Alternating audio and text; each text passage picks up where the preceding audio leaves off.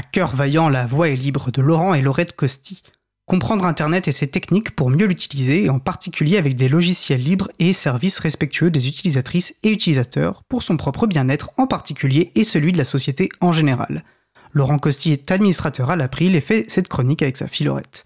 Il est aujourd'hui question de Mosaic Keller. Aujourd'hui, Laurette va nous faire un bilan maillot de bain de l'été. Bonjour Laurette, alors les maillots de bain de l'été? Hmm, C'était très bien. Merci beaucoup Laurette pour cette introduction définitivement la plus courte des 20 chroniques que nous avons vaillamment et avec cœur faites ensemble. Ça perd l'hypoproute. Qu'est-ce que tu me fais dire? 20 chroniques déjà? Bientôt la moitié de l'objectif que l'on s'est fixé qui est 42 chroniques à cœur vaillant la voix est libre. Je me souviens de notre première pour l'émission 100 le 30 mars 2021. Tu jouais le papa pédagogue comme un pied d'ailleurs. Oh vraiment trop bien le site de l'émission, tout est bien rangé, découpé et l'ordre chronologique respecté. Et on peut effectivement retrouver des moments que l'on aurait préféré oublier. Bon, ton jeu d'acteur s'est quand même un peu amélioré depuis, t'inquiète. Et c'est quand même un plaisir de parcourir le site libre à vous. C'est du beau boulot. Mais carrément, on ne se rend pas assez compte de tout le travail qu'il y a derrière. La mise en place du site au départ, le traitement audio des émissions, la découpe des sujets ou la mise à jour du site toutes les semaines. On va d'ailleurs profiter qu'on a la parole pour remercier toutes les personnes qui contribuent, bénévoles et salariés. Merci Hop là Yop là Et du coup, je poursuis dans les remerciements et fais un big up à la Fondation Mozilla. Avant de parler d'une fonctionnalité de leur navigateur Firefox qui a changé ma vie, il faut que je te parle de leur actualité. Oh, je sais. Ils sont à l'initiative d'une mobilisation contre le projet de loi qui vise à vouloir, je cite, sécuriser et réguler l'espace numérique. SREN pour l'acronyme. L'idée de Mozilla, en alertant, est d'éviter d'ouvrir la voie à ce qui deviendrait un dangereux précédent qui pourrait servir ensuite à transformer les navigateurs en outils de censure gouvernementale. Mais te voilà bien renseigné Encore 22 chroniques et tu pourras te passer de moi Et pour compléter, il faut savoir que Mozilla a été à l'initiative d'une pétition. Et pour aider les gens à comprendre, ils ont patiemment expliqué le souci pour que les gens puissent signer cette pétition en toute conscience. On est tellement habitué dans notre démocratie à voter idéopalogiquement que ça fait du bien.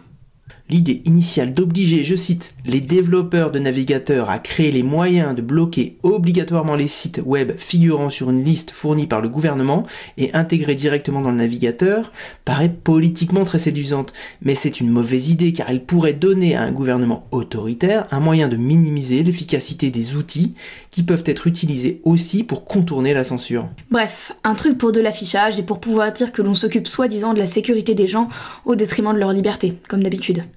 Et la semaine dernière, l'alerte de Mozilla a porté ses fruits, puisqu'un amendement porté par Eric Botorel, qui s'appuyait sur l'argumentation de Mozilla, a été adopté et limite ainsi les effets indésirables du texte. Je cite Pouette pouette la galette, on ne veut pas de cette sécurité aux effets de bord délétères pour nos libertés numériques, disait Gavroche sur les barricades.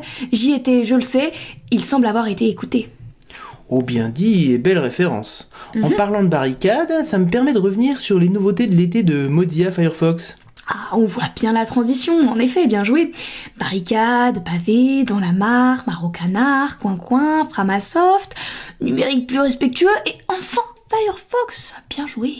Waouh Merci pour cette traduction. Euh, même moi, je ne m'étais pas rendu compte à quel point ma transition était léchée. Mm. Plein de respect à moi et surtout à ma descendance. Ah, t'inquiète. Allez, laisse-moi deviner cette nouvelle fonctionnalité du navigateur qui a révolutionné ta vie. Ils ont automatisé la décoche des cookies autres que fonctionnels. Comme ça, tu n'as pas à le faire manuellement et à renseigner les nombreux bandeaux qui surgissent sur l'écran, tels des vampires assoiffés de sang frais et de rhum orange. Oui, parce que personne ne le sait, mais euh, les vampires, ça aime aussi le rhum orange, c'est goûtu.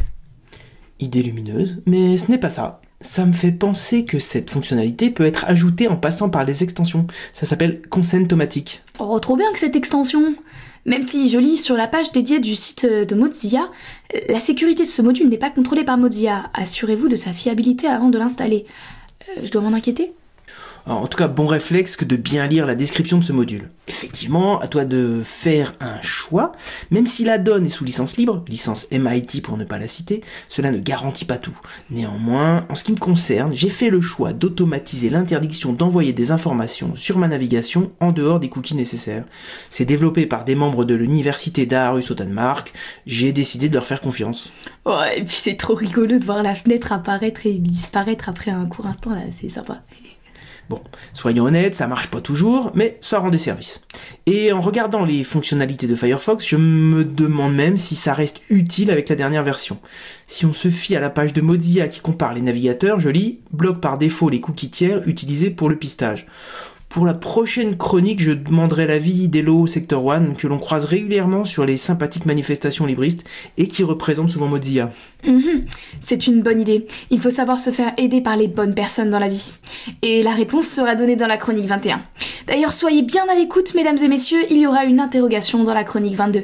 Si cependant on se rappelle qu'on avait dit qu'il y en aurait une, enfin voilà quoi. Bon, et puis parce qu'on est généreux dans cette chronique, on vous offre une question, une réponse immédiate et pas d'évaluation la prochaine fois. Savez-vous d'où vient le nom Mozilla? Eh bien, figurez-vous que ça vient de mosaïque et de killer, ou euh, killer en, argot. Killer. Euh, merci Laurette. À l'époque, dans les années 90, la guerre des navigateurs faisait rage, pire que Nelson et Villeneuve à Trafalgar.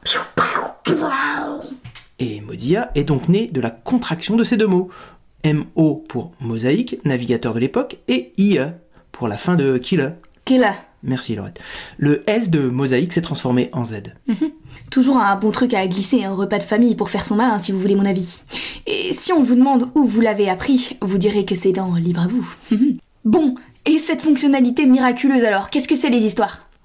J'aurais pu évoquer l'éditeur PDF désormais intégré à Firefox, ou encore, depuis longtemps déjà, le blocage par défaut de l'envoi à des tiers de l'empreinte unique du navigateur et de l'appareil. J'aurais pu aussi te parler de hubs.modia.com, leur métavers, mais Métavers, euh, c'est déjà saut 2021. Mhm. L'IA a renvoyé ce sujet à la préhistoire de l'informatique. Ah, et puis en plus, si on était complotiste, on pourrait même penser que l'IA a été mise sur le devant de la scène fin 2022 pour faire oublier ce que la presse a qualifié d'échec monumental et de flop retentissant.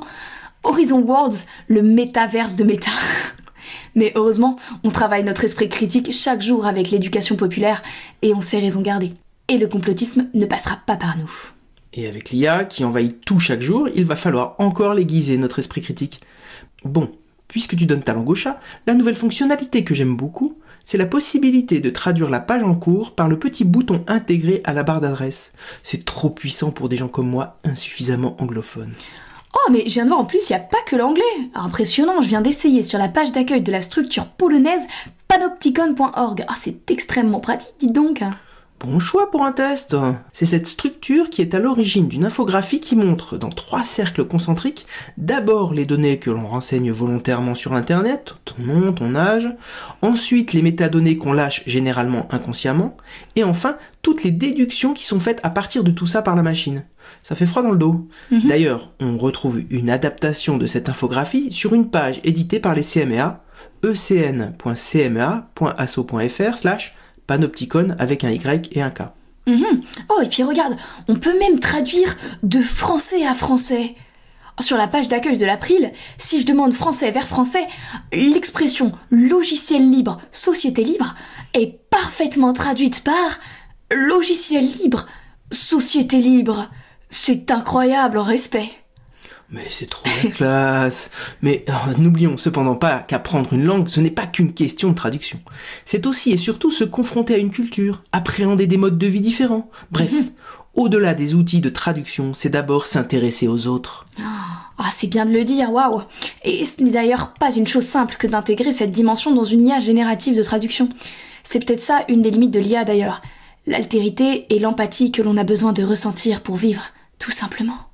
Oh là la chronique se transforme en un café du commerce de haute volée philosophique en rasmote.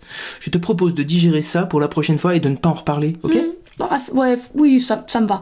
Mais il va juste falloir que tu mettes dans mon projet à l'école et pour mon alternance. J'ai plusieurs soucis. Typiquement, faut que je fasse un CV en ligne et on me recommande un truc qui me semble pas très cathodique. Comment je pourrais le dire à ma prof et comment faire autrement sont mes deux questions du moment. Et ensuite, euh, je voudrais aider mon asso dans sa migration vers un numérique plus éthique. Tu crois que tu pourrais m'aider?